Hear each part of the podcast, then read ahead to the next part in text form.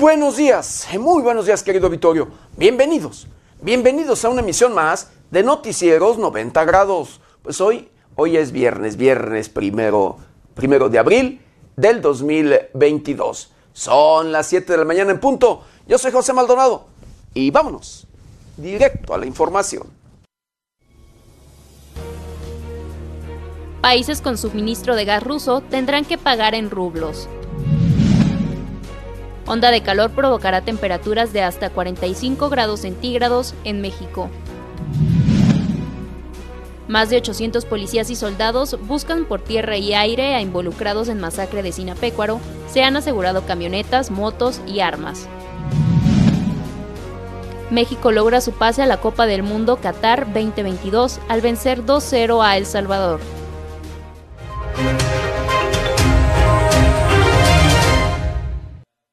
Bienvenidos, bienvenidos a una emisión más de Noticieros 90 grados. Pues sí, hoy, hoy es viernes, viernes, fin de semana y primero de abril. Primero de abril, primer día de este, el cuarto mes de este año 2022. Un año difícil, un año complicado, un año preocupante, difícil, complicado y preocupante en todos, pero en todos los sentidos. Llámesele en temas financieros, en temas sociales, en temas de política, en temas de educación. Hemos visto en estas últimas fechas, en estos últimos días, como normalistas, eh, estudiantes de las diferentes logos normales, pues han hecho de las suyas. Han incluso quemado vehículos, han violentado la ley, han hecho lo que han querido y, ¿sabe qué?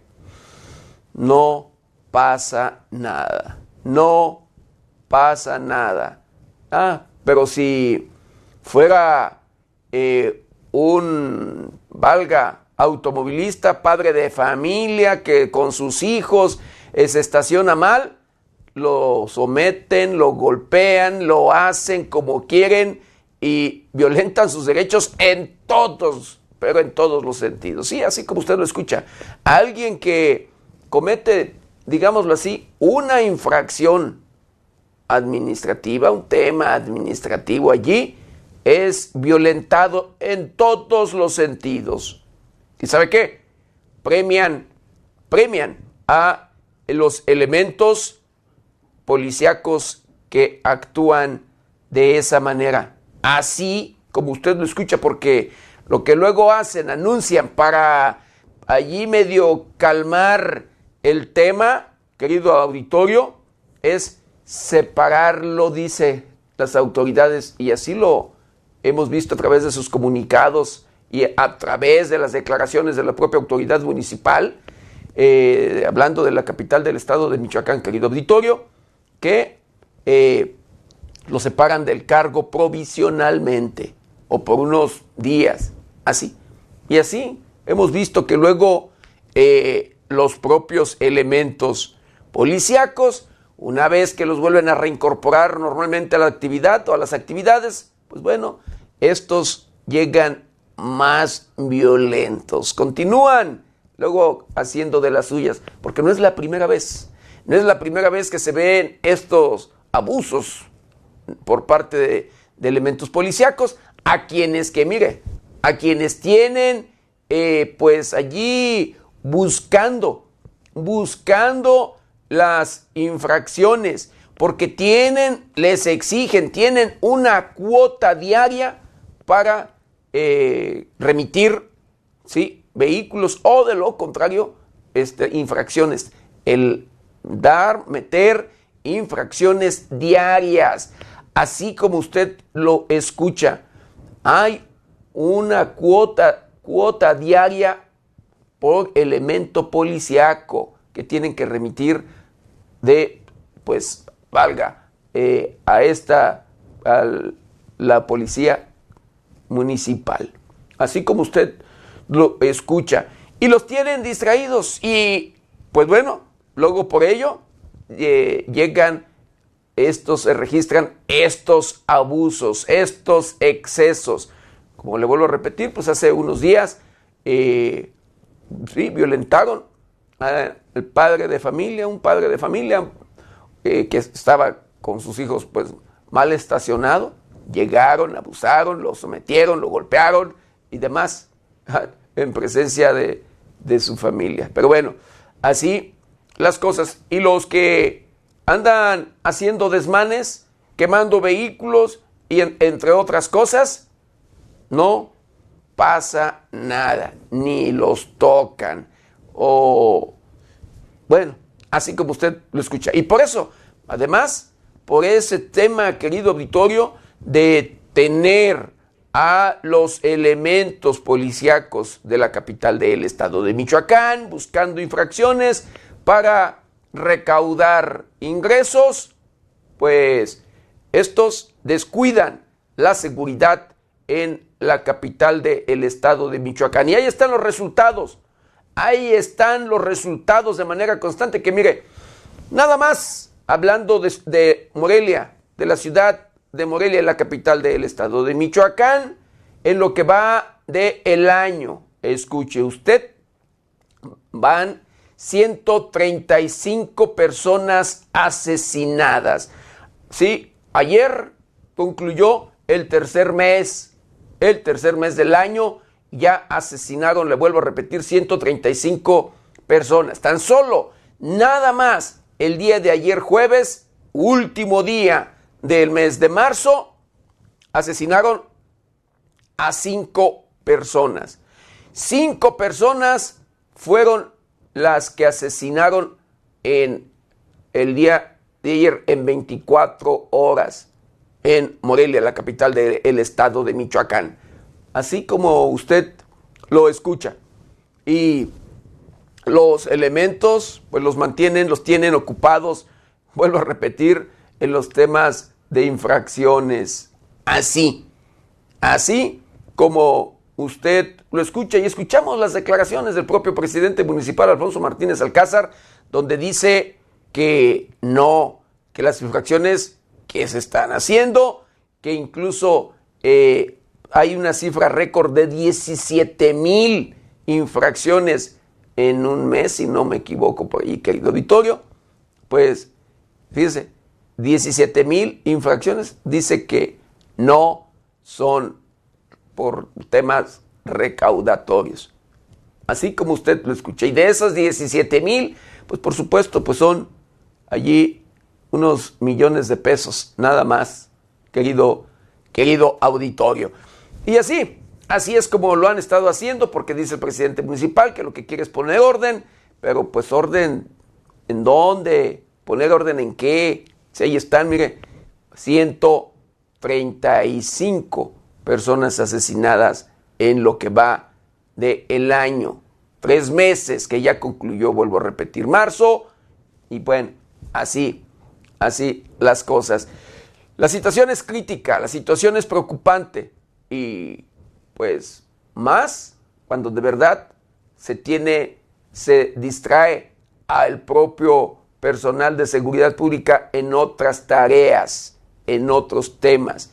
Hablando, repito, en particular, en lo particular de la Policía Municipal de Morelia, la capital del estado de Michoacán.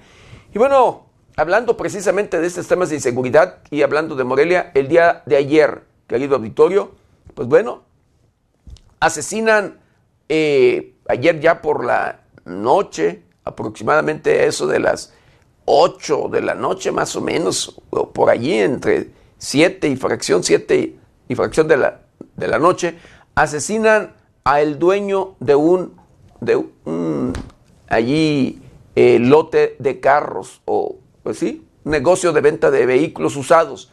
Llegaron, él descansaba en una hamaca, cuando dos sujetos al parecer llegaron, ingresaron eh, por una de las puertas, una puerta lateral de, ese negocio ubicado a la salida a Chago en la avenida Madero, eh, la avenida Madero Oriente de esta, la capital del estado de Michoacán, conocido como la salida a Charo. Allí llegaron los sujetos y eh, dos empleados que estaban por allí revisando un vehículo vieron cuando estos sacaron las armas, los criminales y les dicen, tranquilos, ustedes tranquilos.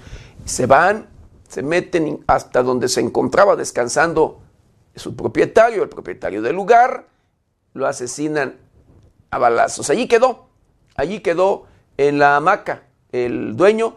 Estos se salen eh, de nueva cuenta caminando porque llegaron caminando los criminales y pues uno de los empleados, uno de los trabajadores, por allí fue por una escopeta que tenía el dueño eh, guardada y corre atrás de ellos, atrás de los criminales. A una cuadra y media aproximadamente, eh, pues los quiso, les dio alcance, pero al parecer ni siquiera alcanzó a accionar la escopeta y le dispararon en repetidas ocasiones, allí pues arrebatándole también la vida.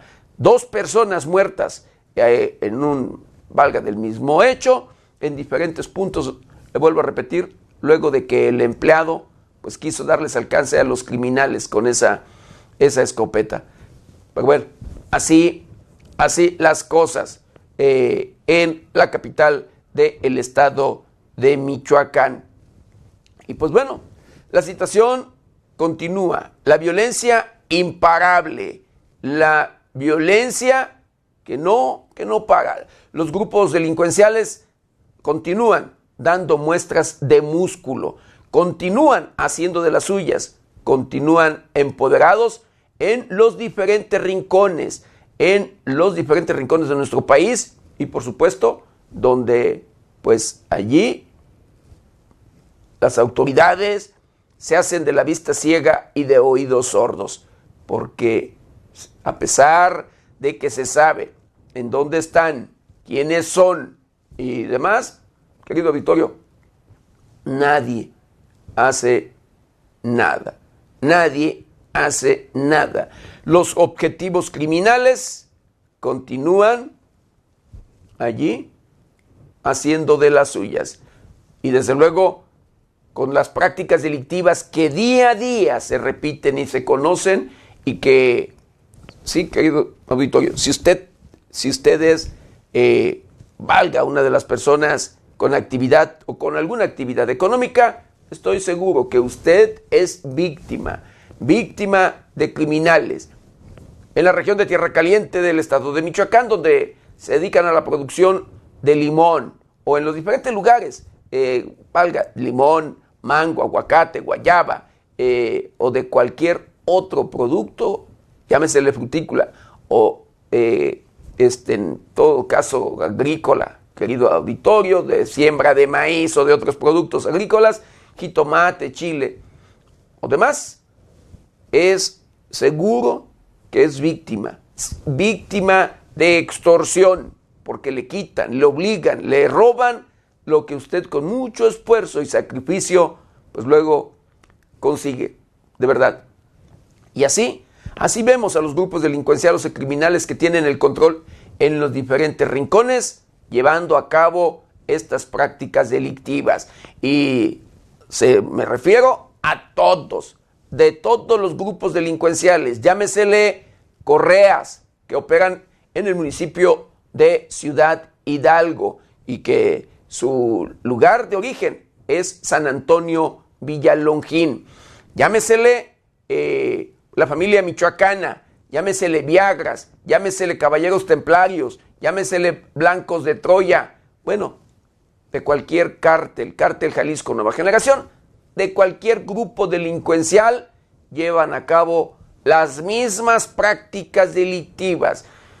Luego dicen o le venden la idea a sus habitantes, a los habitantes de diferentes comunidades, cuando ya son sometidos o que ya están siendo extorsionados por algún grupo criminal que tiene el control, y cuando llega otro, otro grupo criminal a querer desplazarlos, pues bueno, le venden la idea a sus habitantes o a los habitantes del lugar de que ellos no se dedican a eso, que ellos son enemigos de, las, de los secuestros, extorsiones y demás. Pero una vez, después de pelear, después de que logran arrebatarle el control a criminales, querido auditorio, pues estos, estos también llevan a cabo estas prácticas delictivas. Y esto es donde quiera, en todos los rincones de nuestro país, así como usted lo escucha. No nada más los objetivos son eh, la venta o elaboración de las drogas, no, no nada más son las instalaciones, la instalación de los narcolaboratorios, no, querido auditorio, pues también, también es así como usted lo escucha, pues las extorsiones es uno de los negocios, uno de sus intereses, los secuestros. Y por supuesto los asesinatos para sembrar el miedo y terror y poder tener el control absoluto en los diferentes lugares, en los diferentes rincones, así como usted lo escucha. Y en muchas de las ocasiones luego los intereses van más allá y que le voy a comentar. Siempre es luego de aliados con políticos, con políticos que quienes tienen también intereses, intereses serios. Ejemplo, Aguililla. En Aguililla, Michoacán, este municipio es todo es una mina y que el resto de habitantes y de ciudadanos que conocen la realidad de, aquel, de aquella región, pues se sabe, sabemos que hay mineral, que todo el municipio prácticamente allí tiene mineral, son minas, y que ese es el principal o es uno de los principales objetivos de los grupos criminales, por supuesto en contubernio, como lo vuelvo a repetir, con políticos, porque esas minas, tan solo nada más, las minas de Aguililla, son para explotarse y de acuerdo a expertos, escuche usted, expertos en la materia, para explotarse, sí, con un gran potencial de entre 100 a 150 años. Imagínese usted de entre 100 a 150 años y que ya han sido explotadas por criminales. La tuta, sí, en su momento la, eh, lo estaba explotando, las estaba, las estaba explotando de manera ilegal. Se las vendía, el mineral se lo vendían a los chinos. Y, y así, así como usted lo escucha. Mineral que, vuelvo a repetir, ya ha sido explotado y que los propios criminales ya le saben el negocio, ya saben cómo. Y pues sí, deja de ganancias esta, pues las minas en, en nuestro país y en particular ahí en Aguililla, Michoacán, donde le vuelvo a repetir, hay intereses tanto de políticos como de criminales. Imagínese usted, 150, de 100 a 150 años, vivir de algo que ni siquiera les pertenece y que explotarlo o demás, y que los dueños, incluso luego sus dueños ni siquiera tengan beneficios, como luego suele suceder, y que el propio gobierno no haga nada o no quiera hacer nada, porque también allí dentro de los propios, de los funcionarios o demás, pues como le digo, hay intereses. Pues ven, así las cosas. Los grupos delincuenciales tienen intereses en todos lugares y operan en donde hay actividad económica. Ahí están. Lamentablemente en las últimas décadas, querido auditorio, se ha incrementado, se han incrementado los grupos delincuenciales, se han incrementado los hechos delictivos, se ha incrementado la violencia, se han incrementado las prácticas delictivas que no se veían en nuestro México, en nuestro país. Si anteriormente se dedicaban al trasiego de drogas, ahora se dedican también a las extorsiones, ¿sí? Así como usted lo escucha. Y le despojan cuando quieren. Cuando quieren le han despojado de su patrimonio, decenas y centenas de familias, de, ¿sí? de familias que les han arrebatado su patrimonio, sus huertas, sus casas, sus propiedades en sí, que con mucho esfuerzo y sacrificio luego han hecho. Los han corrido de sus lugares de origen. Muchas personas que han tenido que andar deambulando o demás de un lado para otro para tratar de salvaguardar su integridad. Incluso muchos que han tenido que abandonar nuestro país y como luego se dice popularmente, si tenían de dónde comer, cuando los corren, cuando se van, se van como luego se dice popularmente, querido Vittorio, con una mano adelante y otra atrás. Desgraciadamente, así como usted lo escucha. Y las autoridades saben de los desplazados, de las centenas de desplazados que hay por, valga, por los grupos delincuenciales. Y que incluso en estos días, el día de antier, pues por allí la Secretaría del Migrante y demás da a conocer, escuche usted, una estrategia para apoyar a aquellas personas, aquellos ciudadanos desplazados de sus lugares de origen por grupos delincuenciales, por grupos criminales, así como usted lo escucha. Una estrategia para que pues estos regresen a su lugar de origen. ¿Usted cree que van a confiar los ciudadanos? Ya veremos cuántas personas o cuántos ciudadanos pues regresan, porque ellos han sido víctimas en todos los sentidos. Sus propiedades han sido baleadas, han sido destruidas. Hemos sido testigos, querido Vittorio, de cómo de verdad eh, los criminales han dejado las fachadas de las casas de, los ciudadanos, de los habitantes de bien de las diferentes comunidades. Bueno, parecen coladeras, de verdad, con las fachadas todas impactadas por las balas de los criminales. Que yo me pregunto, o sea, ¿por qué? ¿Por qué a una casa? ¿Por qué a una propiedad? ¿Por qué, eh, pues allí hacer daño en, en lo que a los propios habitantes les ha costado, híjole, mucho, mucho esfuerzo y sacrificio para luego tener un techo donde vivir. Pero bueno, así, así las cosas. Eso a los criminales no les importa en lo absoluto. Hemos, pues bueno, somos testigos de cómo hay comunidades enteras, ¿sí? Abandonadas, desiertas, ¿sí? Sin que se vean personas por allí eh, caminando o habitando en los diferentes lugares. De verdad, comunidades fantasmas, como usted lo escucha.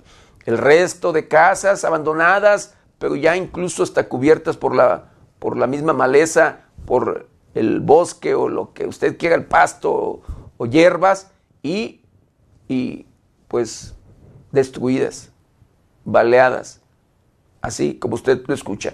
Y como en Naranjo de Chila y San José de Chila, querido Vittorio, que los propios criminales incluso traen una planta de soldar, sí, de soldar metales y eso, que eh, de esas eh, móviles o no sé eh, cómo le, hacen, pero el resto de casas, de propiedades en sí, luego de que corren a sus habitantes, las sellan con soldadura para que no puedan entrar.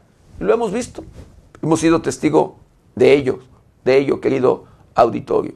Y quemadas, muchas de ellas, las queman, las destruyen. Bueno, híjole, de verdad que es doloroso el ver, el llegar a los diferentes lugares en comunidades, híjole, comunidades allí eh, apartadas, eh, rancherías, con, valga luego, las terracerías o los caminos feos que no se puede luego ni transitar y las casitas de los ciudadanos, de los habitantes eh, destruidas, destruidas, abandonadas, quemadas y de todo. Así como usted lo escucha. Y con las marcas del cártel del grupo criminal que llega a tomar el control de los diferentes grupos criminales según eh, la región o el lugar donde está y el grupo, por supuesto, que controla en el, en el lugar. Así como usted lo escucha.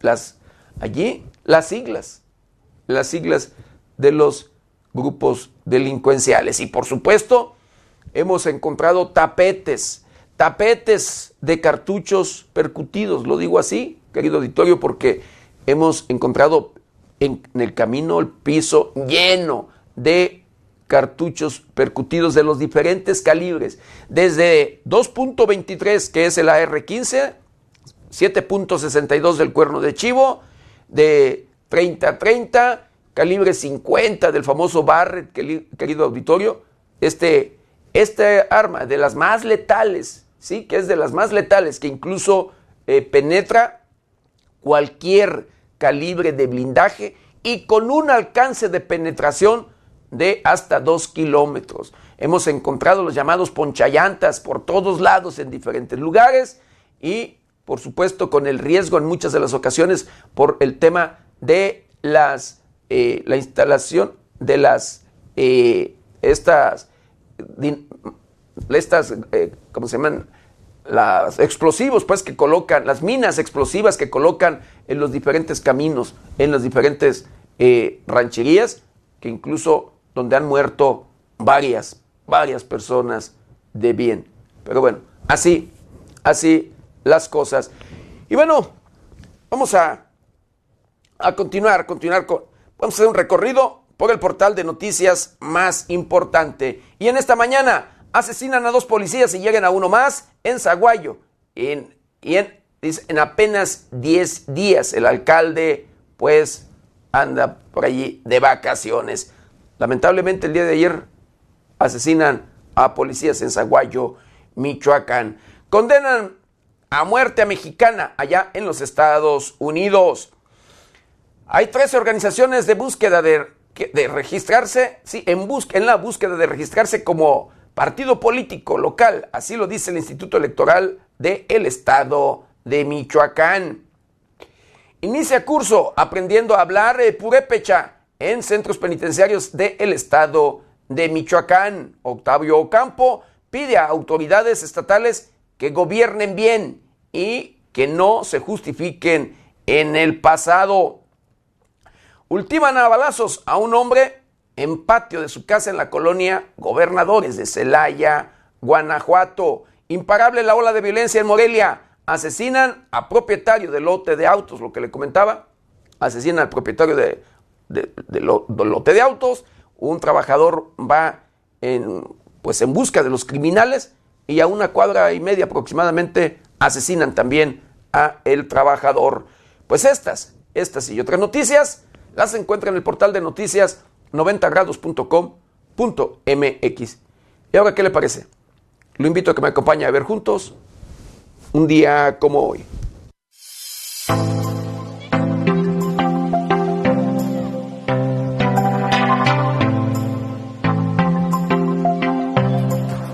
Un día como hoy, primero de abril, pero del año de 1829, Vicente Guerrero toma posesión como presidente de la República.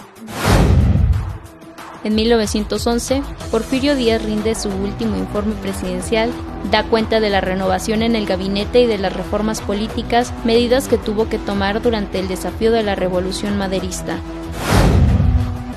El primero de abril se celebra el Día Internacional de la Diversión en el Trabajo. Si cae en día festivo, se traslada al primer jueves de abril. Este día se celebra desde 1996 en Estados Unidos, creada por la empresa Play Fair. En España se postuló en el 2008 cuando los creadores de la organización Humor Positivo dieron a conocer esta iniciativa. Desde entonces son muchas las empresas y trabajadores que celebran este día con diversas iniciativas que fomentan la diversión en el lugar de trabajo. El primero de abril se celebra el Año Nuevo Asirio, el primer día del Año Nuevo que marca el inicio de la primavera, festejado por los asirios indígenas del norte de Irak, noroeste de Siria, sureste de Turquía y noroeste de Irán. Es considerada la fiesta nacional asiria más importante representando un estrecho vínculo entre los asirios antiguos y modernos. Esta festividad también es conocida como Ab Nison en neoarameo asirio, que significa primero de abril. Resha de Sheta en asirio, que significa cabeza del año, y Akitu en asirio, que significa año nuevo.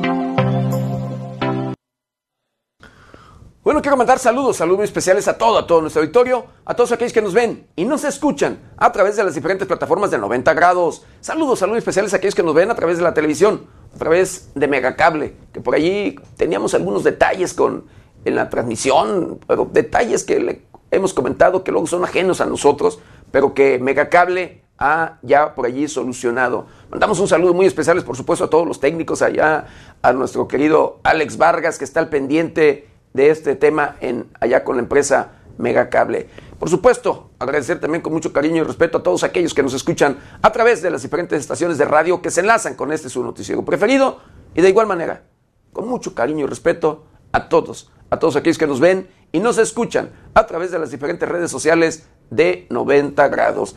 Bueno, quiero mandar saludos, saludos muy especiales a Sergio Cortés Eslava, a Noemí Rodríguez, a Sergio Gómez, a Coco Rivera, agradecer con mucho cariño y respeto y su comentario. Dice, si saben dónde están, nomás que se hacen garrotes. Dice, sí saben dónde están, nada más que se hacen garrotes. Agradezco también el comentario de Salvador Rodríguez. Dice, ya tienen localizados a todos. Dice, 100 mil pesos de recompensa. qué, qué mugre de gobierno. Le agradezco de verdad en el comentario de Alejandro Delgado, el único, el único artesano que elabora equipales allá originales de Apatzingán y que triste y lamentablemente ha sido abandonado hasta el momento, olvidado por las autoridades, tanto municipales, estatales y federales.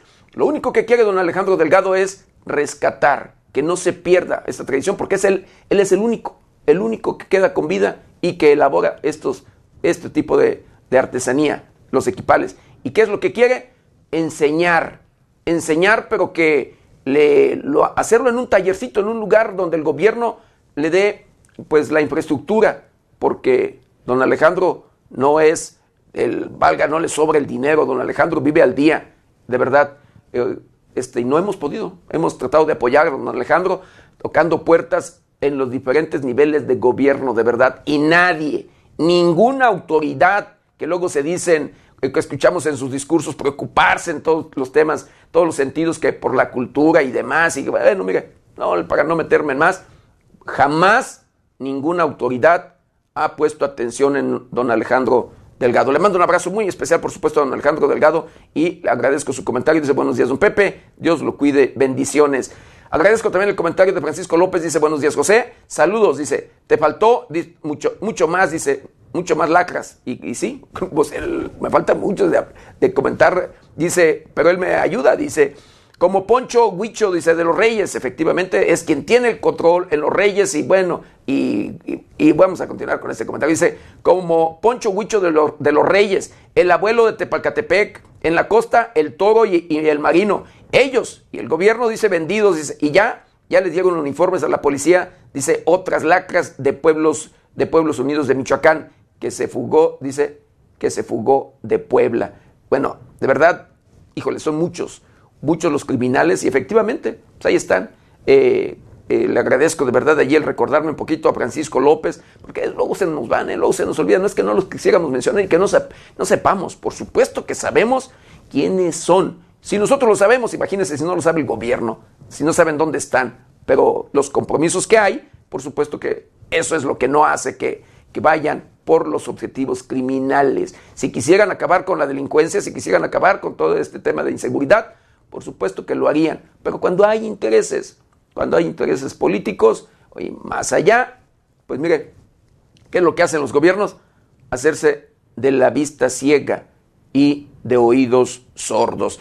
Agradezco el comentario también de Rosa Santillán, dice muy buen día, licenciado Maldonado, le deseo un excelente fin de semana. Agradezco de verdad con mucho cariño y respeto allí también eh, su comentario. Mando saludos muy especiales a Esteban Rey Reicas, a saludos por supuesto a todo, a todo nuestro auditorio. Pues ya de lleno, de lleno con la información. Países con suministro de gas ruso tendrán que pagar en rublos. El presidente de Rusia, Vladimir Putin, afirmó por medio de un comunicado que se suspenderán los contratos de suministro de gas si los países inamistosos no pagan por combustible en rublos, además de que tendrían que abrir una cuenta en la moneda nacional rusa en el Gazprom Bank.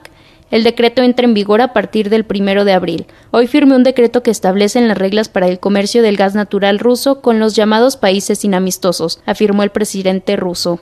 El mandatario ruso además dejó claro que Rusia no hará ninguna obra de caridad en el tema del suministro de gas a Europa y otros países que lo requieran. Si no realizan dichos pagos, consideraremos esto como un incumplimiento por parte de los compradores con todas las consecuencias que resulten. Cabe recordar que el pasado 8 de marzo Rusia adoptó una lista de países inamistosos en los que se encuentran Estados Unidos, Canadá, todos los países que forman parte de la Unión Europea, Reino Unido, Ucrania, Montenegro, Suiza, Albania, Andorra, Islandia, Liechtenstein, Monaco, Noruega, San Marino, Macedonia del Norte, Japón, Corea del Sur, Australia, Micronesia, Nueva Zelanda, Singapur y Taiwán. Con información de la redacción para 90 grados, Jade Hernández.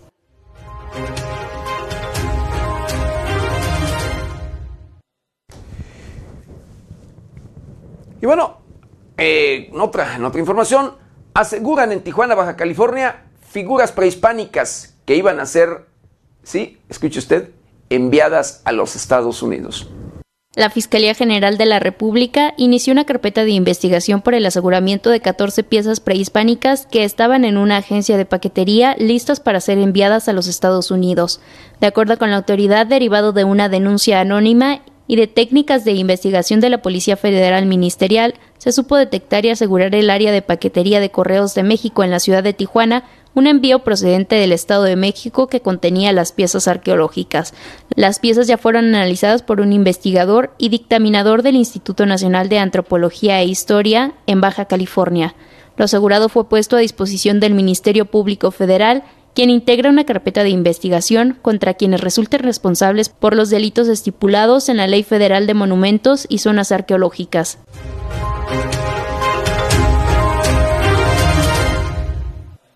¿Sabe qué? El tema del tráfico de, pues sí, de estas figuras prehispánicas y demás, querido Vittorio, eso no es de ahora. Eso ha sido desde siempre. Y no nada más a los Estados Unidos. Eso es al resto del mundo. Sí, han, han saqueado los sitios arqueológicos, querido auditorio. Muchas, muchas piezas eh, encontrará de las diferentes culturas en otras partes del mundo. Y en nuestro país ni siquiera, bueno, podemos este, disfrutar de ello. los sitios arqueológicos, todavía muchos de ellos inconclusos que no han o no han vuelto a, a reconstruir cuando se puede y demás. Y que además eso es también pues una fuente de ingreso, atracción, turismo cultural y demás. Pero pues bueno, a las autoridades les interesan otras cuestiones. El desviar los recursos, enriquecerse a manos llenas y no les importa en lo absoluto pues la riqueza con lo que cuenta nuestro país en ningún ámbito, de verdad. Pero bueno, y hablando de pues, los cambios climáticos que se han registrado en estas últimas fechas y que se ha pronosticado que en estas en estos tiempos de calor hará calor en serio. Pues bueno, una onda de calor provocará temperaturas de hasta 45 grados en algunas partes de nuestro país. La Comisión Nacional del Agua alertó sobre una ola de calor que se está extendiendo a lo largo de todo México, lo que provocará temperaturas de hasta 45 grados centígrados y llaman a tomar las medidas necesarias. A través de redes sociales, la Conagua advirtió que este jueves se prevé que el termómetro oscile entre los 40 y 45 grados centígrados. En algunos estados del norte como Coahuila, Nuevo León y Durango, además tienen probabilidad de que San Luis Potosí, Hidalgo, Morelos, Puebla, Guerrero, Oaxaca, Chiapas, Tamaulipas, Tabasco, Campeche y Yucatán. Temperaturas de 35 y 40 grados se registrarán en Sinaloa, Zacatecas, Aguascalientes, Jalisco, Michoacán, Guanajuato, Querétaro, Estado de México, Veracruz y Quintana Roo. En estados como Sonora, Nayarit, Colima y la Ciudad de México, el calor será entre los 30 y 35 grados centígrados. Con información de la redacción para 90 grados, Jade Hernández.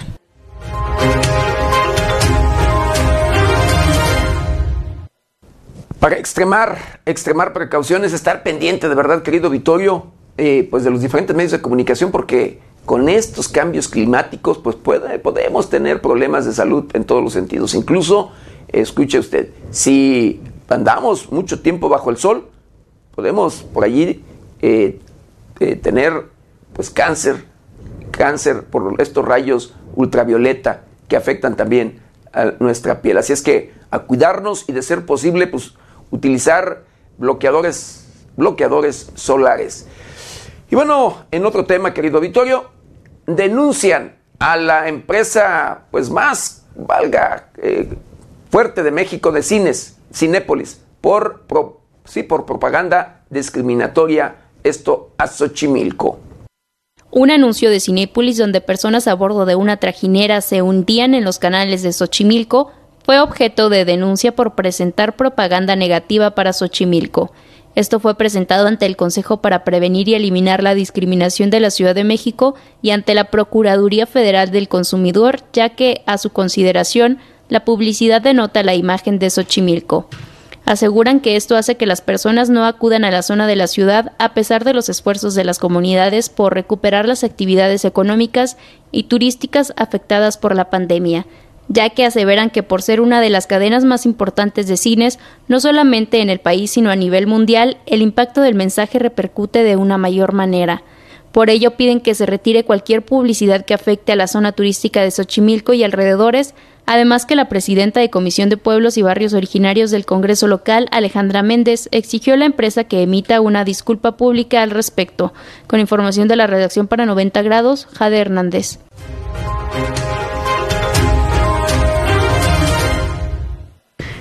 Bueno, querido auditorio, hay un hecho que le dio la, vuelta al mundo a través de las redes sociales. Una joven, una joven quinceañera que quiso hacer su valga ceremonia o su fiesta, demás, pero de manera original. Sí, de manera original. Una, esta jovencita, un poco obesita allí, mis respetos en todos los sentidos, pero mira, nuestro reconocimiento de cómo, cómo hizo eh, llamó la atención del mundo entero. Montada en un búfalo, ¿sí? La joven llegó a su fiesta de 15 años allá en el estado de Veracruz. Lo tradicional ya está pasando de moda en las celebraciones de 15 años de las jóvenes. Antes eran de carretas y más recientemente las limosinas, pero Bárbara Montserrat quiso romper con eso y pidió a su papá llegar en un búfalo. Se sabe que la fiesta se realizó en el ejido 27 de septiembre del municipio de Cozoloaque, en el estado de Veracruz, donde la joven, vestida con su vestido color azul, hizo su entrada triunfal sobre un búfalo en el rancho de Sayula alemán. A decir de medios locales, el padre y su familia se sintieron muy emocionados de que la joven se mostrara orgullosa de sus raíces. Ahora sí, como tenemos la familia que tiene un búfalo, ellos quisieron y ella también quería llegar en el búfalo a sus quince, y gracias a Dios se cumplió el objetivo, expresó el señor Adolfo Salinas, padre de la quinceañera. Con información de la redacción para 90 grados, Jade Hernández.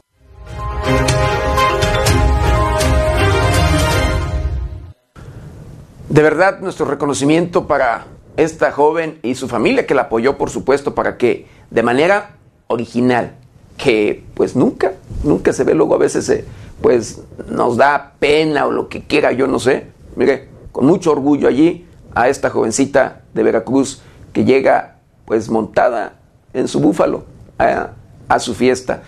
Pero bueno, y en otro tema, hablando de deportes, querido Vittorio, pues México, México logra su pase a la Copa del Mundo Qatar 2022 al vencer 2 a 0 a El Salvador.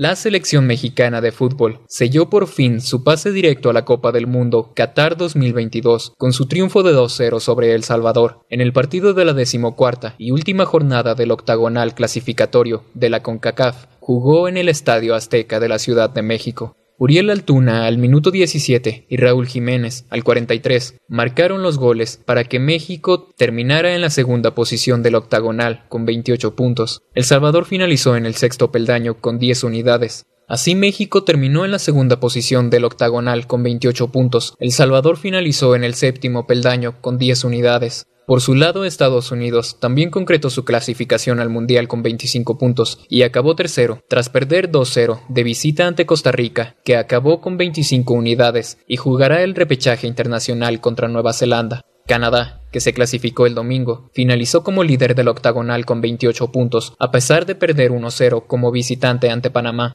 29 de los 32 billetes para el Mundial de Fútbol en Qatar ya tienen dueño. Además del país anfitrión, se decidieron ya 28 plazas, 12 en Europa, 5 en África, 4 en Sudamérica, 3 en América del Norte y Central y 4 en Asia. Los clasificados por la zona África son Camerún, Ghana, Marruecos, Senegal y Túnez. Zona Sudamérica, Brasil, Argentina, Uruguay y Ecuador. Zona América del Norte y Central, Canadá, México y Estados Unidos. Zona Asia, Qatar, Irán, Corea del Sur, Japón y Arabia Saudita. Mientras que por la zona Europa tienen boleto para Qatar las selecciones de Dinamarca, Alemania, Francia, Bélgica, Croacia, España, Serbia, Inglaterra, Suiza, Holanda, Portugal y Polonia. Con información de la redacción, para 90 grados, Jorge Tejeda.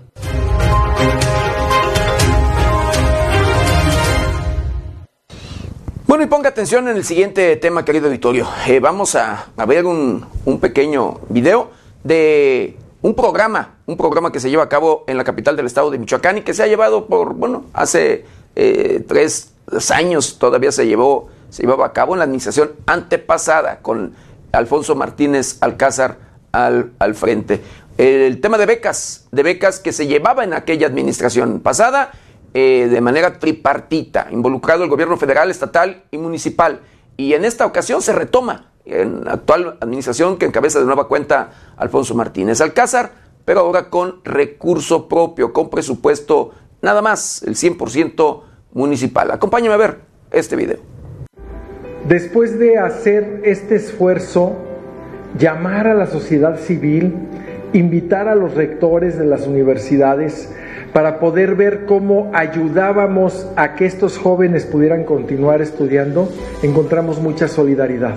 Y este es un ejemplo de cómo cuando la sociedad civil participa y hacemos las cosas en conjunto, las cosas sí se pueden transformar. Eh, yo creo que podemos hacer de esta ciudad la ciudad de la educación porque ya tenemos esa vocación desde hace no unos años, sino de hace ya algunos cientos de años esta, esta ciudad se distinguió por eso, por ser una ciudad de educación y creo que juntos lo podemos lograr más fácilmente. Concluyo este mensaje agradeciendo al presidente municipal Alfonso Martínez por ser el principal promotor de este proyecto y quien ha puesto a disposición del Colegio de Morelia todos los recursos humanos, materiales y financieros para hacer realidad esta posibilidad para cientos de morelianos que estoy seguro que el día de mañana recompensarán a su ciudad aplicando sus conocimientos para que Morelia brille.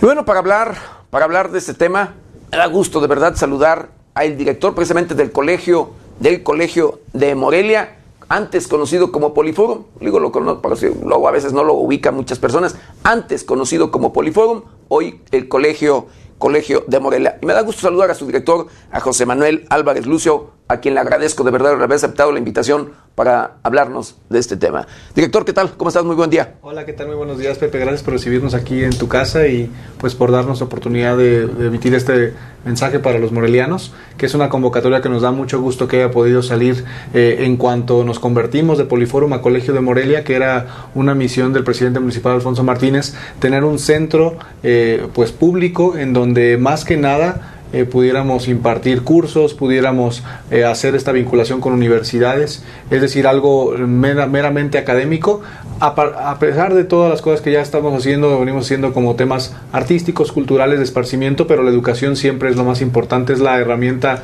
históricamente y científicamente comprobada que es la que puede sacarnos adelante como sociedad. Esa es su casa y ese es su espacio, director. Pero platícanos un poquito de esta convocatoria.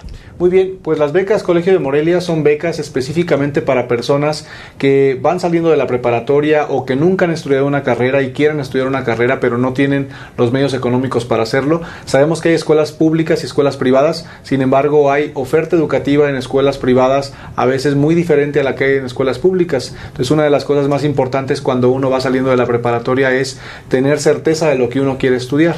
Por eso es que en estas becas del Colegio de Morelia hemos hecho una alianza con 27 universidades públicas y privadas para que los jóvenes que busquen estudiar una carrera puedan encontrar en más de 120 programas que, suman estas eh, universidades, pues lo que realmente quieren estudiar. Entonces, si quieren estudiar nutrición, si quieren estudiar gastronomía, si quieren estudiar ingeniería de sonido, pues puedan encontrar una opción en alguna de estas 27 universidades. ¿Cómo funciona el tema de las becas? Eh, nosotros tenemos estos convenios que les acabo de mencionar. Las universidades eh, pues eh, designan un cierto porcentaje de beca a, los que van por parte nuestra y el gobierno municipal con dinero netamente municipal, como bien lo comentabas, dos millones de pesos para este año, el año que entra seguramente será un poco más, lo que hace es ver de qué manera con el recurso municipal, con el convenio que tenemos con la universidad y en algunos casos con un poco de recurso que ponga el estudiante, pues pueda la persona de tener una carrera universitaria, ya sea de inicio, esa es una primera modalidad.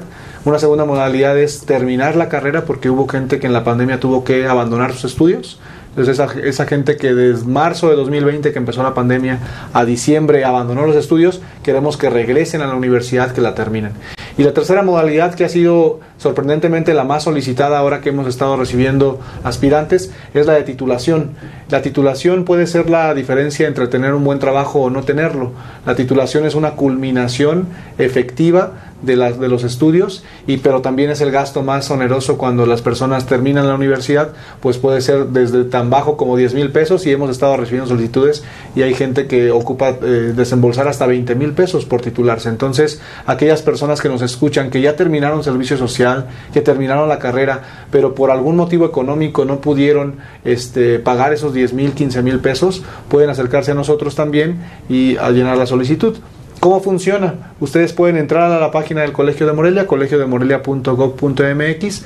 Entrando ahí hay un botón que dice beca CM. Uno entra, llena un formulario y al final del formulario les pide que envíen un par de documentos para poder llenar su preregistro. Los documentos son comprobante de domicilio, eh, identificación oficial, la CURP, acta de nacimiento. Una vez que ya tenemos sus documentos, su formulario, los mandamos citar para que puedan ir físicamente, los conozcamos, veamos que si sean ustedes y también para que lleven una carta de, motivos, ¿no? ¿Por qué es que ustedes creen ser acreedores a la, a la, beca? Y pues ya la deliberación del comité de becas va a ser eh, entre mediados y finales de abril para que en mayo ya sepan aquellos que van a poder ser beneficiados y podamos empezar todo el proceso de inscripción a la universidad o de reinscripción o ir viendo en qué momento ustedes ya están listos para titularse y para que a lo largo de este 2022 pues pueda culminar los estudios. Em, quisiera, eh, abusando el tiempo, Em, comentarte que en México hay una escalera. Esta escalera negativa es que 10 niños entran a la primaria, 9 salen. Luego 8 niños entran a la secundaria, 7 salen. Luego 6 perdón, entran a la preparatoria, 5 salen, pero después de esos 5 solamente 3 entran a la universidad y 2 salen. De manera tal que solamente 2 de cada 10 niños que el día de hoy están entrando a la primaria pueden culminar la universidad. Y de esos 2 que, que culminaron, el 30% no se titula. Eh, por temas económicos. Entonces, por eso es el espíritu que nos ha encomendado el presidente municipal, que nosotros hagamos lo posible para que las personas que tienen ese pendiente de tener educación superior puedan entrar a la educación superior, terminarla o bien titularse. Porque una persona que culmina una carrera universitaria tiene en promedio el doble del ingreso que alguien que solamente termina la preparatoria. Esa es la oportunidad, la oportunidad para muchos que seguramente no tienen los recursos, como bien lo dices, director, este, y que puedan continuar y cumplir, por supuesto, con sus sueños, director. Así es, la verdad es que eh, lo comentábamos hace ratito que eh, hay, hay, trabajos, hay empresas que sí ven muy diferente a un egresado de un titulado, ¿no? Eh, hay personas también que consideran que pues, la mejor manera de, de, de tener ingresos pues es terminando la prepa de ponerse a trabajar, no tomando en cuenta que pues si bien eh, automáticamente van a poder tener algún ingreso, eh, pues el hecho de estudiar una carrera 3, 4 años va a implicar poder tener el doble de ingreso durante toda su vida. Entonces es muy importante que las personas sepan que tienen en el gobierno municipal un aliado, que no solamente el gobierno municipal, sino que también las escuelas, las universidades están siendo muy generosas Sabemos todos que ahora en la pandemia no solamente le pegó a las familias, le pegó también a las empresas. Muchas de las universidades, pues ya sea que sean asociaciones civiles y que de ahí dependan muchas familias para el tema de los empleos o que sean empresas privadas y que también generan empleos y también hay una ganancia, pero muchas de ellas ahora en pandemia pues tuvieron muchas pérdidas y sin embargo, a pesar de tener pérdidas, están ahora dispuestos a, dar esta generosidad. ¿Qué puede pasar a las personas que nos están viendo en casa en caso de que sean muchas solicitudes y que el dinero no alcance para todos? Que aunque no alcance para todos, aquellas personas que entren a la convocatoria, aún así se les va a respetar el porcentaje de beca en las universidades. Entonces, si uno de ustedes va a una universidad y les pueden dar un 10, 15%, 20% de beca, el hecho de entrar con nosotros, hacer todo el proceso, todo el procedimiento, implica que el día de mañana se está asegurando mínimamente el 30 o 40%, tal vez en la misma universidad a la que ustedes querían asistir. Eso, y, hay una alta probabilidad de que nosotros podamos eh, ayudar con algo. Algunas universidades, y esto es algo muy importante, eh, luego como sociedad que consideramos o pensamos que las personas luego buscan una beca y, quieren todo becado y no es así. Nosotros ahora que hemos estado recibiendo jóvenes y viendo las solicitudes, la gente también está dispuesta a dar una parte. Es decir, tenemos la generosidad de las universidades que nos dan un cierto porcentaje, tenemos la visión del gobierno municipal de poder dar un apoyo a través de las becas, pero también tenemos mucha disposición de los jóvenes y de las personas que, que han estado yendo y entonces se les pregunta, ¿qué tanto estás dispuesto tú a dar al mes? Para que también nosotros en el comité de becas podamos expandir o poder estirar un poco el recurso. ¿no? Y sorprendentemente yo te puedo decir que el 80-85% de las personas que solicitan dicen sí, sí estoy dispuesto a poner 500 mil pesos, 1500. Y eso habla de una necesidad y también de un deseo de poder ser acreedores a las becas y por ende de estudiar. Entonces creo que estamos ante una inmejorable oportunidad de poder transformar vidas. Desde el servicio público el presidente municipal pues lo que busca es cambiar vidas, transformar vidas, ayudar a la gente, eso es lo que esa es la tarea de un gobernante y creo que es muy importante que los que nos están escuchando eh, se animen, ¿no? Muchas veces también no entramos a las convocatorias porque decimos, no, ¿para qué entro? Segura, como con un pesimismo, ¿no? Yo les puedo decir que al día de hoy hay 650 solicitudes, de las cuales hemos recibido ya 200 personas, hay otras 200 que están en proceso de que las citemos y otras 200 que no han entregado o no han completado el proceso, que no nos han enviado los documentos. Estaremos el día de hoy, en las próximas semanas, eh, haciendo llamadas para que sí acudan pero ¿por qué les digo esto? Porque entonces nosotros que consideramos que podemos becar a más de 300 personas, pues ahorita, por ejemplo, en probabilidad, si tú eh, te registras a la beca, pues seguramente está la moneda al aire de que si te podemos dar apoyo o no, pero aparte, eh, a los que no se les pueda dar un apoyo de parte del gobierno municipal, está esa parte de las universidades de dar un porcentaje mayor. Director, a ver, para aquellos que se preguntan o tienen dudas, ¿tiene validez ante la Secretaría de Educación Pública? Sí, claro, las 27 universidades con las que estamos haciendo el convenio son eh, universidades que tienen el, su reboe, que tienen todos los papeles en regla, entonces ahí no hay ningún problema. Eh, están todas las universidades que tú me mencionas ahorita que te vengan a la cabeza, están con nosotros. Este, el, único, las únicas universidades que tal vez con las que no tengamos convenio son porque ya de plano no tienen realmente un costo, este, y pues la verdad es que todas le han entrado muy bien. ¿Algo más que agregar? No, pues gracias por el espacio, Pepe. Pues él fue el director del Colegio de Morelia, ah, conocido, como usted luego a veces lo conoce como el Poliforum, porque aquellos que luego no ubiquen es el Colegio, el Colegio de Morelia. Y si usted quiere, de verdad, eh, quiere terminar eh, sus estudios, que no tiene los recursos por muchas cuestiones que luego este problema sanitario que nos ha traído, nos ha afectado nuestros bolsillos, que ha afectado la economía de todos, de todos los ciudadanos, pues bueno, mire, es una oportunidad de verdad para cumplir cumplir con nuestros sueños y de verdad, pues valga, terminar con nuestra carrera. Yo le agradezco al director de, del Colegio de Morelia al haber aceptado la invitación para hablarnos de este tema tan importante, de verdad, para aquellos que quieren aprovechar esta, esta oportunidad. Y bueno, y continuando, continuando con la información, la Secretaría de Salud del Estado de Michoacán anuncia cirugías para corregir labio y paladar hendido. La Secretaría de Salud de Michoacán, a través de la Jurisdicción Sanitaria de Lázaro Cárdenas, realizará este 7 y 8 de abril jornadas quirúrgicas de malformaciones congénitas en el Hospital Naval del Puerto, en aras de apoyar a los infantes con labio leporino y paladar hendido. De acuerdo con el jefe de la Jurisdicción Sanitaria de Lázaro Cárdenas, Juan Carlos Magaña Aguilar, será un promedio de 50 infantes los que serán atendidos por una cirugía correctiva todos pertenecientes a la región Costa y el estado de Guerrero. Estas intervenciones quirúrgicas serán gratuitas. Para mayores informes se puede acudir a las oficinas de la Jurisdicción Sanitaria de Lázaro Cárdenas, ubicada en la avenida 20 de abril número 310, Colonia Centro, el labio o paladar hendido ocurre cuando el labio superior y el paladar hendido no se desarrollan correctamente y ello sucede en los primeros meses del embarazo.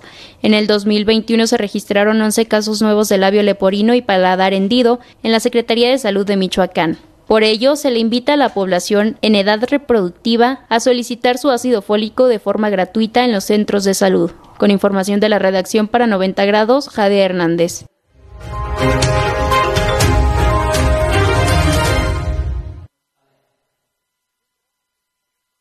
Ocasión pasada en la capital del estado de Michoacán hackearon por allí pues bases de datos y demás en sí. Pues bueno, eh, los datos personales de los morelianos quedaron expuestos durante este hackeo y así lo dio a conocer el presidente municipal Alfonso Martínez Alcázar.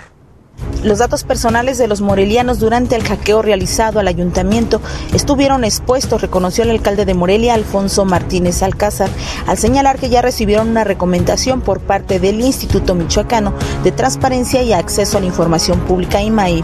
Dijo desconocer hasta el momento cuáles son los avances de la investigación. Sin embargo, admitió que fue complicado hacer entrega de los informes de la cuenta pública y hasta el momento no los han efectuado. Indicó que ha sido muy complicado poder restablecer toda la información y lo que se ha estado haciendo es cargar toda la papelería y documentación de nuevo al sistema para poder tener los datos. Informó que en el caso de la cuenta pública se presentó la denuncia por la falta de información, así como comunicó al Congreso del por qué no se había entregado dicha información y la explicación que se ha dado es que no se ha hecho porque fue hackeado el sistema. Para 90 grados, América Juárez Navarro.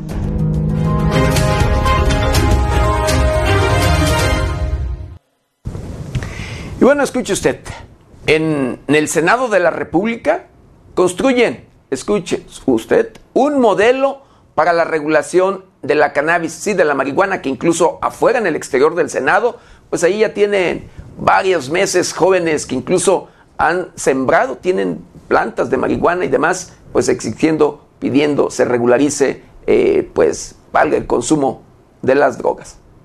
Durante el foro de la regulación del cannabis y las oportunidades para el desarrollo de la industria del cáñamo en México, la presidenta del Senado de México, Olga Sánchez Cordero, aseguró que la Cámara Alta construye un modelo para la regulación del cannabis. Ahí detalló que además de eliminar el enfoque prohibicionista, mismo que incrementó la violencia en el país, permitirá garantizar la seguridad y el control en su consumo. Sánchez Cordero dijo que económicamente es importante tomar en cuenta las experiencias internacionales para impulsar la economía social y las cadenas de valor de la planta con productos como CBD, THC y el cáñamo. Dijo que el uso lúdico del cannabis es solo una pequeña parte del potencial que tiene la planta, y por ello es importante reflexionar sobre los otros beneficios que traería su reglamentación. Continuamos sembrando conciencia en nuestra población, en donde no hay cabida para políticas prohibicionistas. Somos el México de las libertades, y el pueblo es consciente de ello, declaró la presidenta del Senado. Por su lado, la senadora Cora Cecilia Pinedo, del Partido del Trabajo, indicó que su interés en la regulación del cannabis se ha centrado en los beneficios de una industria de uno de sus derivados como el cáñamo. Explicó que el cultivo, acompañado de una política integral para el desarrollo de esta industria, puede generar cadenas de valor y enormes beneficios para el combate a la pobreza de amplias regiones del país. Con información de la redacción, para 90 grados, Jorge Tejeda.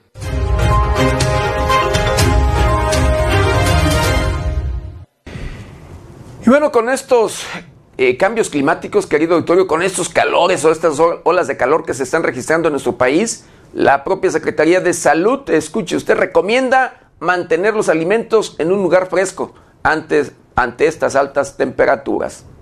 En esta temporada de calor, la Secretaría de Salud de Michoacán exhorta a la población a mantener en refrigeración carnes, frutas, verduras y lácteos para evitar su descomposición y posibles intoxicaciones. De acuerdo con Fabio Silagua Silva, jefe del Departamento de Epidemiología de la Secretaría de Salud de Michoacán, en temporada de calor se debe de verificar que los refrigeradores en el hogar tengan una temperatura mínima de 5 grados para poder mantener frescos los alimentos, sobre todo los que están preparados en crudos como salsas, ceviches o cócteles de fruta.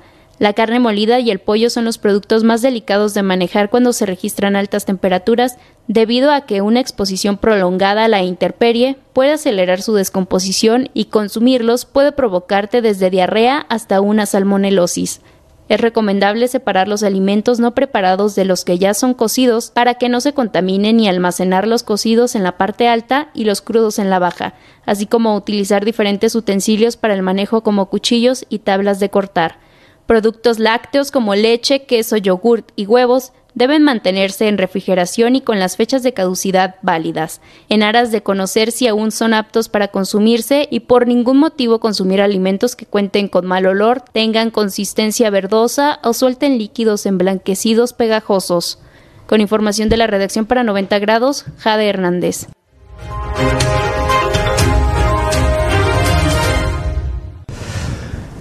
Y bueno, cierra programa anual de inversión 2021 en Morelia, Michoacán, con presupuesto de 394 millones, 795 pues, mil 300 pesos. En sesión extraordinaria de Cabildo, el Ayuntamiento de Morelia aprobó por unanimidad el cierre del programa anual de inversión 2021 por el orden de 394 millones 795 mil 300 pesos. En su intervención, la síndico Melisa Vázquez Pérez explicó que se trata de 178 registros y todas las obras se encuentran debidamente justificadas con sus expedientes técnicos, administrativos y contables, acorde con el Plan Municipal de Desarrollo. Durante una segunda sesión extraordinaria de Cabildo, el cuerpo colegiado aprobó por unanimidad el informe trimestral correspondiente al tercer y cuarto trimestre del ejercicio fiscal 2021, así como la cuenta pública del cierre anual del ejercicio fiscal 2021. El alcalde Alfonso Martínez Alcázar sostuvo que las buenas prácticas son fundamentales en el análisis de la cuenta pública, sin embargo, la información pendiente obedece al tema del hackeo de la pasada administración, en virtud de que hay datos que no pueden evaluar porque no están disponibles por su parte, Melisa Vázquez indicó que en el ejercicio 2021 se pudo cerrar con números positivos, ya que en ese periodo se registraron una mayor recaudación, ingresos de gestión, ingresos por convenios, es decir, en todos los rubros hubo un incremento positivo. Con información de la redacción para 90 grados, Jade Hernández.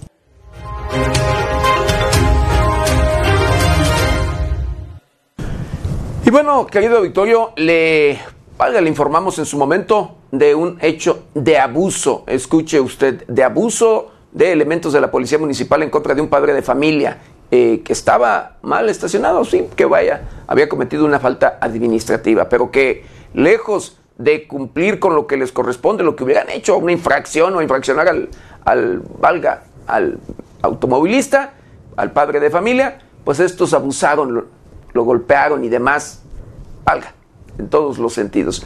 Pues bueno, el ayuntamiento y las autoridades, en este caso de la, de la policía municipal, separan temporalmente de su cargo a sí, el elemento agresor.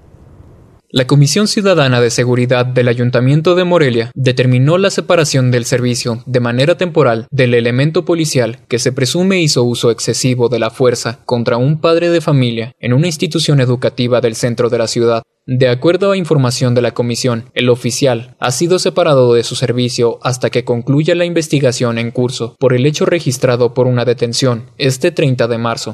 Asimismo informa que en su compromiso de servicio a la ciudadanía se investigará a fondo para que se esclarezca lo ocurrido y deslindar responsabilidades. Sin embargo, en la narración de los hechos sostienen que el oficial fue agredido. Sobre los hechos se informa que el oficial realizó una advertencia a un ciudadano que se había estacionado en un lugar indebido, mismo, que no acató la indicación y se hizo acreedor a una infracción, tras lo cual agredió al oficial, que cayó al suelo y se lastimó el hombro. En este contexto fue que se procedió a la detención del sujeto, indicó, es importante destacar que a través de redes sociales circularon videos donde se puede observar cómo elementos de la policía Morelia detienen a un hombre con uso excesivo de la fuerza, esto frente a niños y madres de familia que intervinieron en una escuela ubicada en el centro de Morelia. Asimismo, no es la primera vez que se dan este tipo de violaciones a derechos humanos, pues elementos de seguridad municipal también fueron señalados por el uso excesivo de la fuerza durante las protestas del M8 contra mujeres, periodistas y niños. Con información de América Juárez Navarro, para 90 grados, Jorge Tejeda.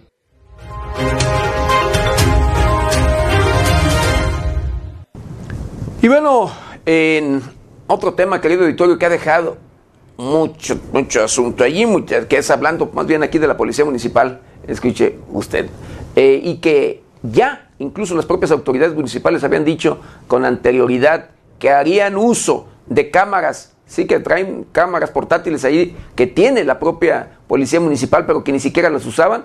Pues bueno, de nueva cuenta dan a conocer que policías de Morelia tendrán cámaras para grabar incidentes con ciudadanos.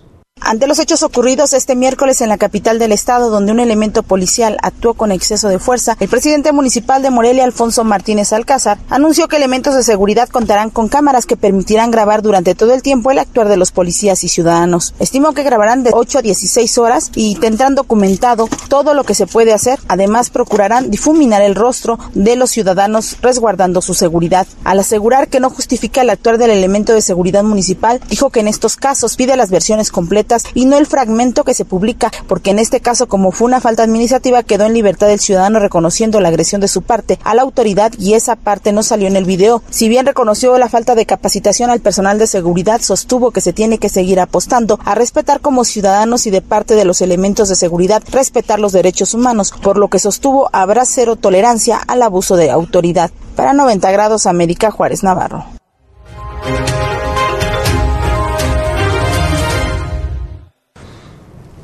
Y bueno, ahora sí, en otro tema, querido auditorio, eh, luego de los hechos que se registran de violencia en el estado de Michoacán, donde constantemente dan muestras de músculo los diferentes grupos criminales, sí, que en los diferentes municipios y, y rincones de la geografía michoacana y del país, y del país en general, querido auditorio, pero que Michoacán, en esas últimas fechas, pues bueno, Michoacán ha sido, eh, valga, un estado que, pues por estos hechos, ha ocupado los primeros, las primeras planas ¿sí? de los medios de comunicación a nivel nacional e internacional. La presencia, escuche usted, presencia y operaciones de guatemaltecos en el crimen organizado es pues constante e incluso hay o ha habido detenidos y muertos de nacionalidad guatemalteca y de centroamericana en general.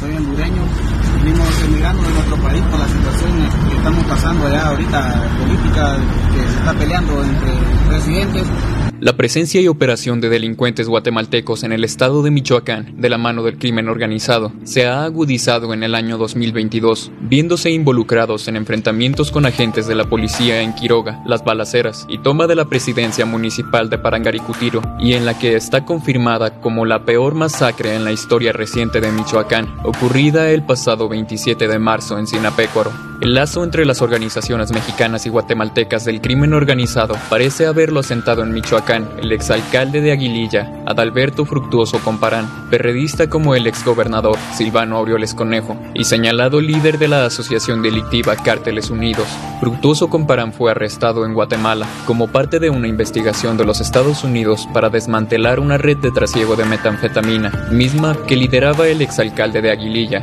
y su hijo también fue arrestado. La droga era producida en narcolaboratorios de Michoacán y exportada por toneladas al vecino país del norte.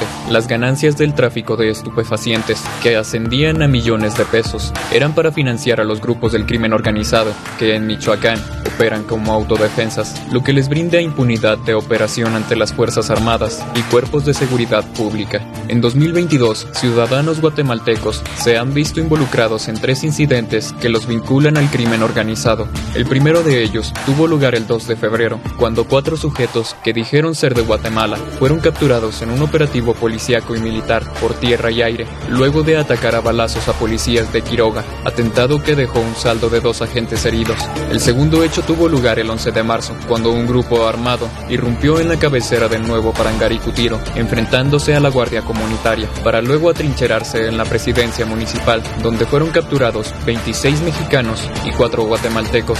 A ellos se les aseguró aseguraron 37 armas de fuego largas y 6 cortas, un fusil tipo Barrett calibre 50, un dron, 5.942 cartuchos de diferentes calibres, 15 artefactos explosivos de fabricación artesanal, 326 cargadores para armas de fuego, 25 chalecos tácticos, 10 fornituras y 25 placas balísticas. Algunos de los mexicanos detenidos dijeron ser del municipio de Los Reyes, donde se encuentran asentados los operadores de Cárteles Unidos, Alfonso Fernández Magallán, alias Poncho La Quiringua, y Luis Barragán Chávez, alias Huicho el de los Reyes. En tanto, el 27 de marzo tuvo lugar en Sinapecuaro la peor masacre en la historia de Michoacán, en un palenque clandestino al norte de la cabecera municipal. La irrupción de un grupo armado al evento dejó un saldo hasta el momento de 21 personas muertas y 5 personas heridas. De acuerdo con autoridades estatales y federales, el hecho tiene que ver con una disputa entre grupos criminales y el objetivo principal del atentado era un guatemalteco de apodo El Chapo, cuya identidad hasta el momento no se ha confirmado.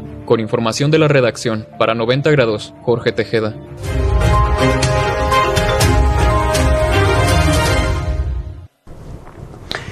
Y luego de los hechos registrados en Sinapecuaro, Michoacán, donde ya a la, al momento, querido auditorio, van 21 personas muertas, más de 800 policías y soldados buscan por tierra y aire a los involucrados o presuntos responsables de esta masacre.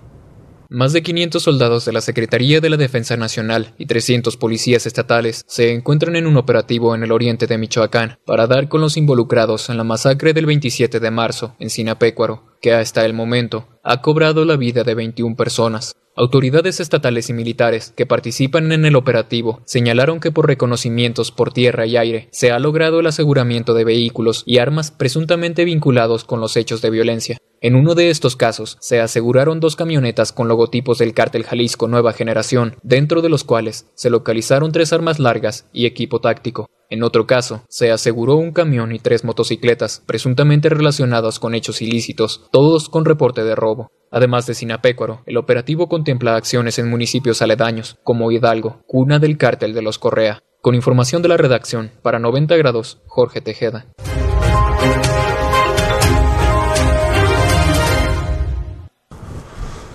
Y bueno, fíjense nada más. Y yo pregunto, me pregunto, ¿se buscan?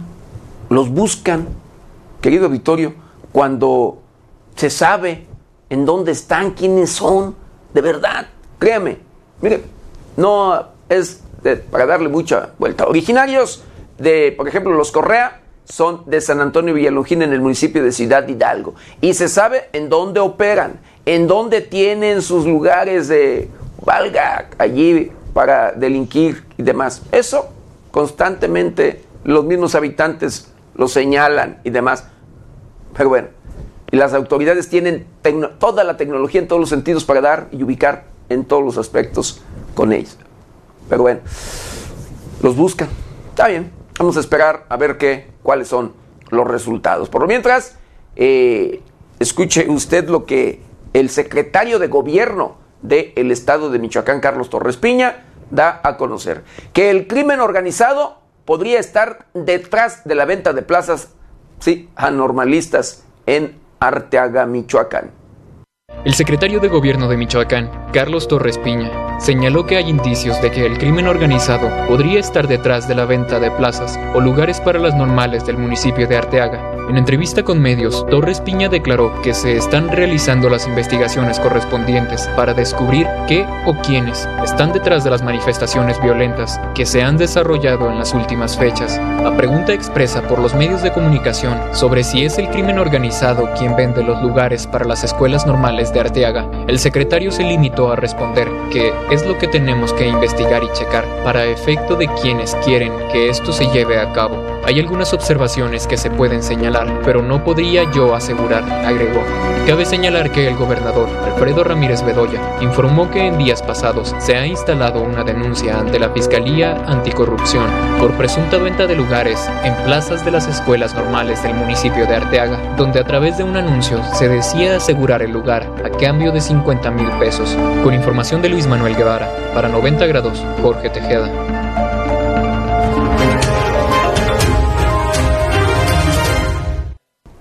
El propio secretario de Gobierno, Carlos Torres Peña, dice que el, sí, el homicidio doloso en Michoacán responde a ajustes de cuentas.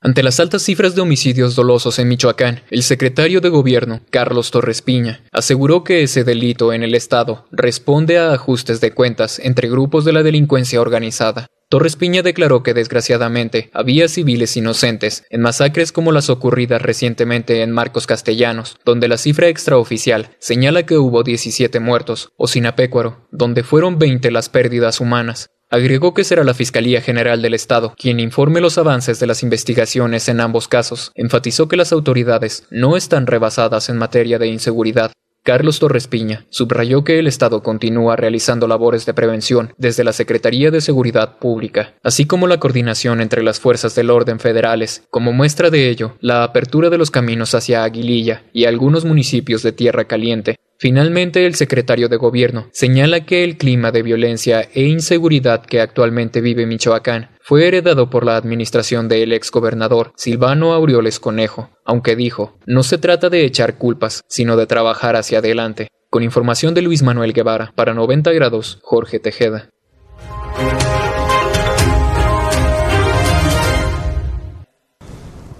Pues si los asesinatos o los homicidios que, como dice el secretario de gobierno Carlos Torres Piña, eh, pues son, valga, ajustes de cuentas, pues entonces que continúe, que sigan los homicidios, que siga la violencia, al fin que es ajuste de cuentas. Digo, así lo dice el propio secretario de gobierno del estado de Michoacán. Y bueno, en otro tema, el gobernador de Zacatecas acusa a medios de comunicación de ser promotores de organizaciones criminales. Durante la presentación del informe sobre los avances del Plan de Seguridad Zacatecas 2, el gobernador de ese estado, David Monreal, acusó a algunos medios de comunicación se han convertido en promotores de las organizaciones criminales. Aseguró que contribuyen a difundir las escenas del terror, asegurando que esa es la estrategia del crimen organizado, que se difundan las escenas y se intimide a la población. Por ellos, ahora sí que es crimen organizado, que hacen sus escenas, sus estrategias, como los videos que difunden, que promueven, que el fondo luego tiene la intención y lo logran de intimidar a la sociedad, indicó el gobernador zacatecano. Eso sin duda que los medios tengan algún tipo de convenio porque sería todavía más delicado. Monreal indicó que no le consta que así sea, por lo que evitó especificar nombres dado que apuntó sería muy irresponsable, pero refirió que se trata de medios nacionales. Con información de la redacción para 90 grados, Jade Hernández.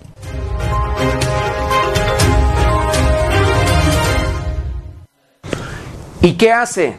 ¿Qué hace el gobierno de Zacatecas y los gobiernos de verdad para combatir y que no se registren esos hechos? ¿Qué hace para acabar con la delincuencia? Ser corruptos, ser aliados, aliados de los criminales.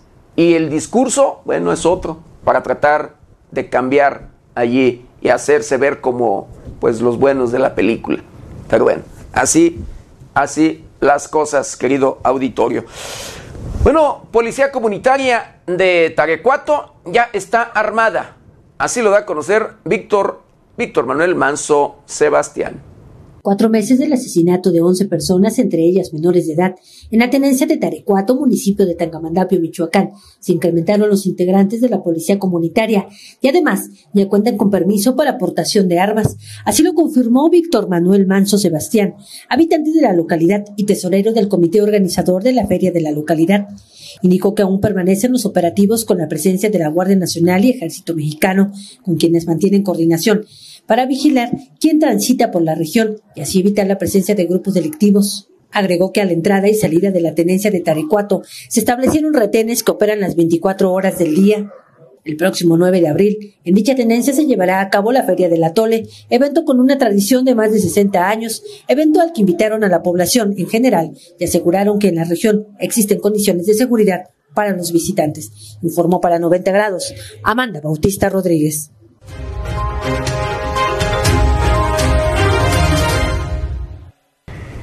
Y bueno, por si hiciera falta algo, luego de que pues el propio gobierno no puede, pues por allí sale un grupo que se dice ser y se denomina justicieros anónimos. Esto en la región de Tierra Caliente y en el municipio de Patzingán, Michoacán, quienes piden cuota, ¿sí? Para enfrentar a la delincuencia.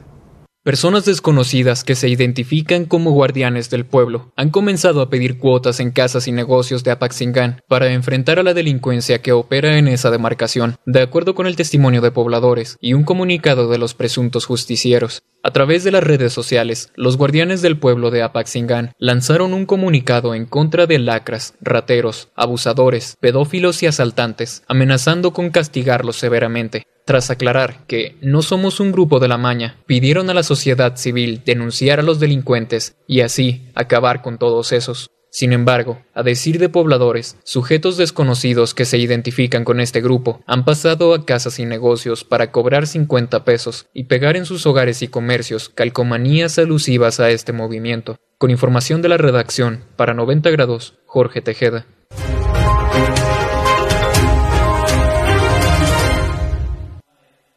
Bueno, en el municipio de Yuriria, Guanajuato, localizan el cadáver de un policía en una camioneta abandonada. El reporte de una unidad abandonada en el libramiento cerca de la desviación de la comunidad del Timbal dejó el hallazgo de un policía asesinado en Yuriria, Guanajuato. Fue la noche del miércoles que, sin imaginar que se trataba de uno de sus compañeros, elementos municipales acudieron al lugar antecitado, localizando una camioneta color vino.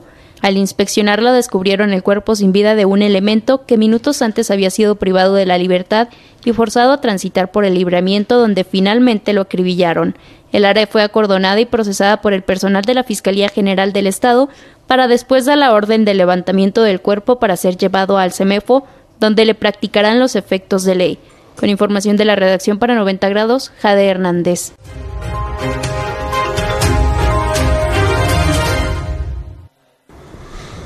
Le quiero comentar que Guanajuato es el estado con más policías asesinados, el número uno en policías asesinados, así como usted lo escucha. Y en otro tema, marinos amenazan con armas a civiles en un bar de Bacalar, allá en Quintana Roo. Medios locales difundieron los videos de unas cámaras de seguridad de un bar de Bacalar que captaron el momento en que cuatro elementos de la Secretaría de Marina amenazaron con armas al personal del lugar, todo para no pagar la cuenta. Los hechos se registraron el pasado 25 de marzo. Testigos narraron para medios que los cuatro marinos llegaron vestidos de civiles y tras varias horas de estar en el bar decidieron salir sin pagar la cuenta. Ante ello, el personal del bar exhortó a los sujetos a pagar su cuenta, pero estos fueron a su auto para tomar armas y así amedrentar a los trabajadores. A causa de las amenazas, los clientes y el personal se escondieron por temor a ser víctimas de un posible tiroteo en la zona. Se supo que el personal del lugar no había denunciado los hechos por temor a que los marinos regresaran a tomar venganza, pero luego de que se compartieran los videos en redes sociales, la CEMAR informó que los cuatro individuos sí son servidores públicos de dicha institución y que no tolerará este tipo de comportamiento, por lo que se tomarán las medidas necesarias para esclarecer los hechos. Con información de la redacción, para 90 grados, Jorge Tejeda.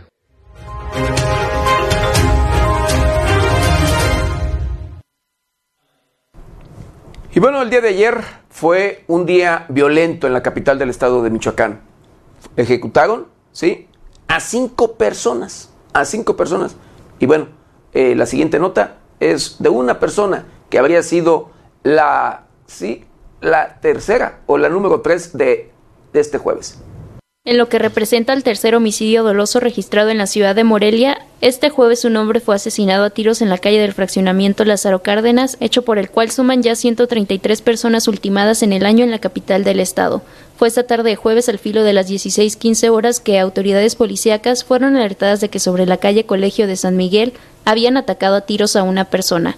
Al sitio acudieron elementos de la policía de Morelia, quienes al arribar confirmaron la muerte de un individuo, situación por la que acordonaron la zona y solicitaron la intervención de la representación social. Acto seguido se constituyó en el lugar personal de la Unidad de Servicios Periciales y Escena del Crimen, así como elementos de la Unidad Especializada de Investigación y Persecución del Homicidio Doloso, quienes dieron fe de levantamiento del cuerpo de un hombre, el cual presentaba lesiones producidas por proyectil de arma de fuego, restos que ya fueron llevados al CEMEFO para los efectos de ley. Con información de la redacción para 90 grados, Jade Hernández.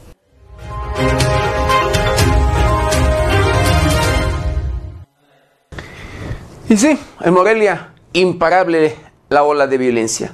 Lamentablemente, asesinan al propietario de un lote de autos y al tratar de darle seguimiento a uno de los empleados a los criminales, también lo asesinan. Con ellos fueron las ya 135 personas personas asesinadas en lo que va del año y cinco en el día de ayer jueves.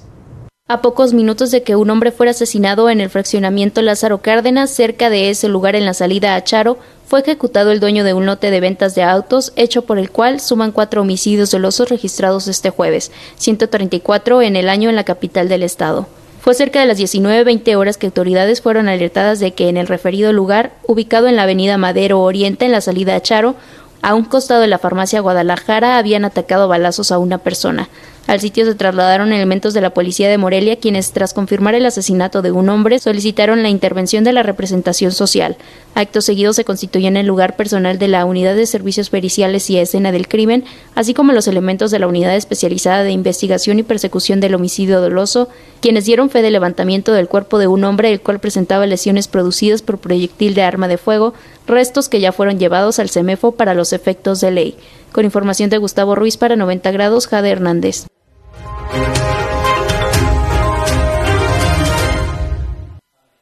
Bueno, quiero mandar saludos, saludos especiales a Omar Ruiz Bravo, a la licenciada María de Jesús, María de Jesús Ramírez Ramírez. Agradezco el comentario de eh, Juan, Juan Morena, dice, para que vean, dice, la comparación y el, y el dispendio dice, en materia aeroportuaria. En el Aeropuerto Internacional de la Ciudad de México opera en promedio 900 vuelos por día, contra 8 en, dice, del Santa Lucía. Así, dice, es la 4T.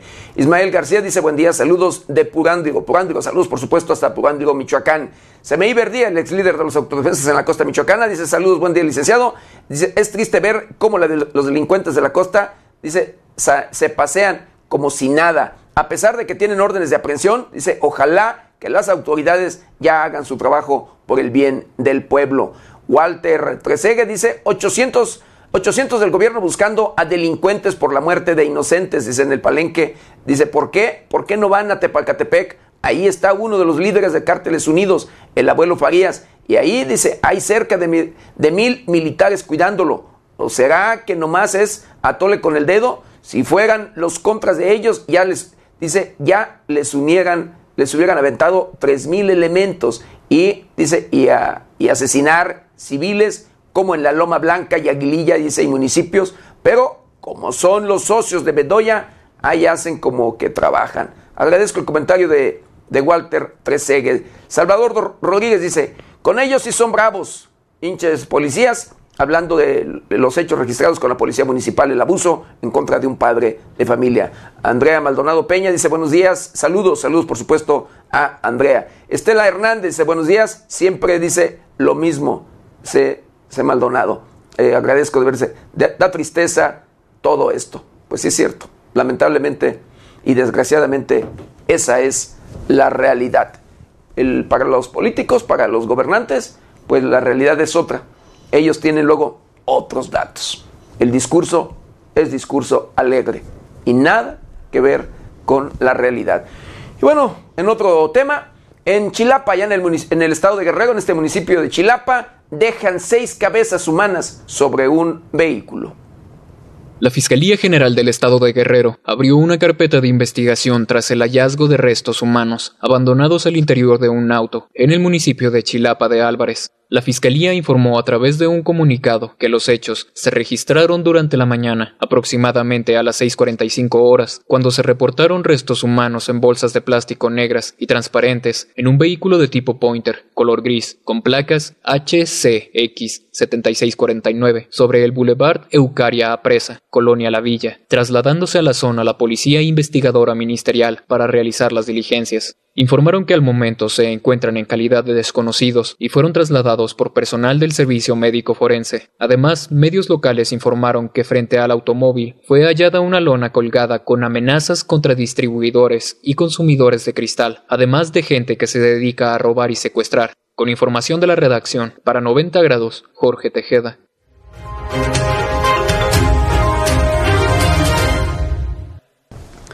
Y para que no nos sorprendan los cambios climáticos, querido Vittorio, acompáñeme a conocer el pronóstico del tiempo para las próximas horas.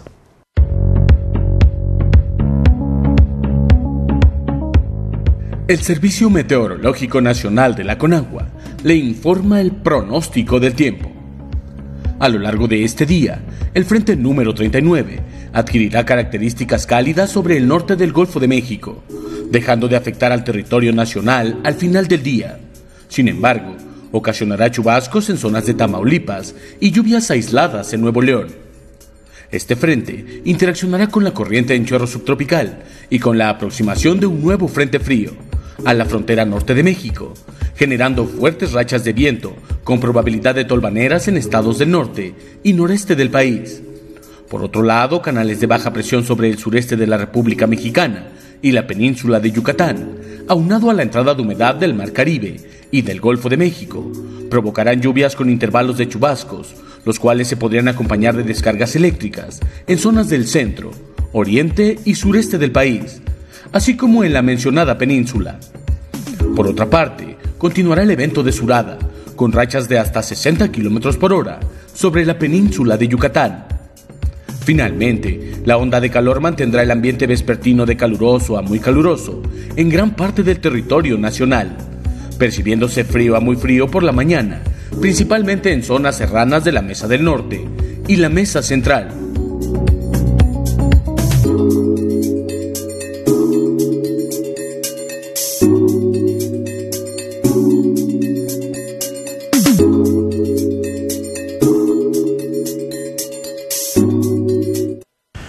Pues hemos llegado Hemos llegado al final de una emisión más de Noticieros 90 grados. No sin antes quiero agradecerle de verdad infinitamente que nos hayan acompañado en este, en este su noticiero preferido. Y agradecerle de verdad, de igual manera, el que nos ayuden a compartirlo para llegar a todos los rincones del planeta. Yo lo espero ya el lunes, el lunes de 7 a 8 de la mañana y nuestro querido compañero Luis Manuel Guevara en sustitución de Berenice Suárez de 8 a 9 de la noche. Y recuerde, lávese las manos constantemente con agua y jabón. Utilice gel antibacterial, cubrebocas, careta de ser posible. Guarde su distancia, cuídese y cuide a los suyos. Que tenga un excelente y exitoso fin de semana. Pásela bonito en compañía de toda su familia. Yo soy José Maldonado. ¿Está usted bien informado?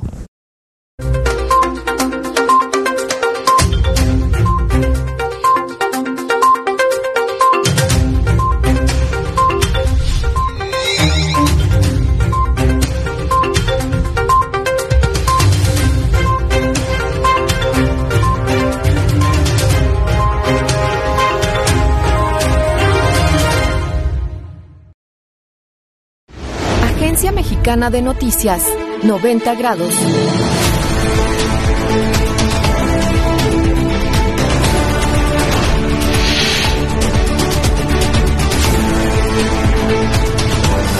Nuestro primer formato.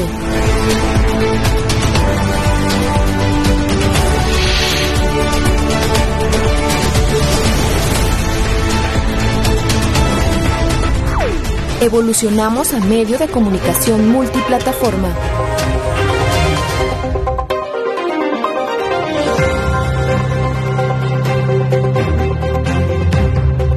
Radio.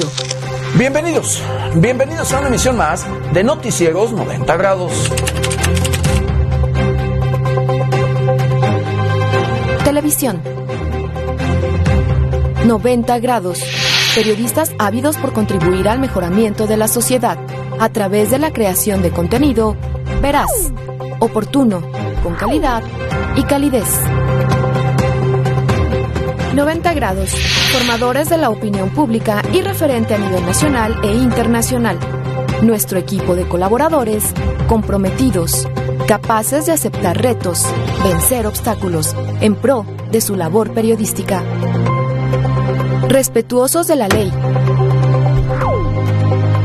Defensores de la libertad de expresión. Ganadores del micrófono de oro.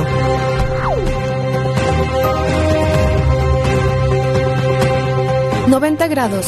Nuestra visión. Obtener el primer lugar de audiencia como un medio de comunicación confiable, veraz y oportuno.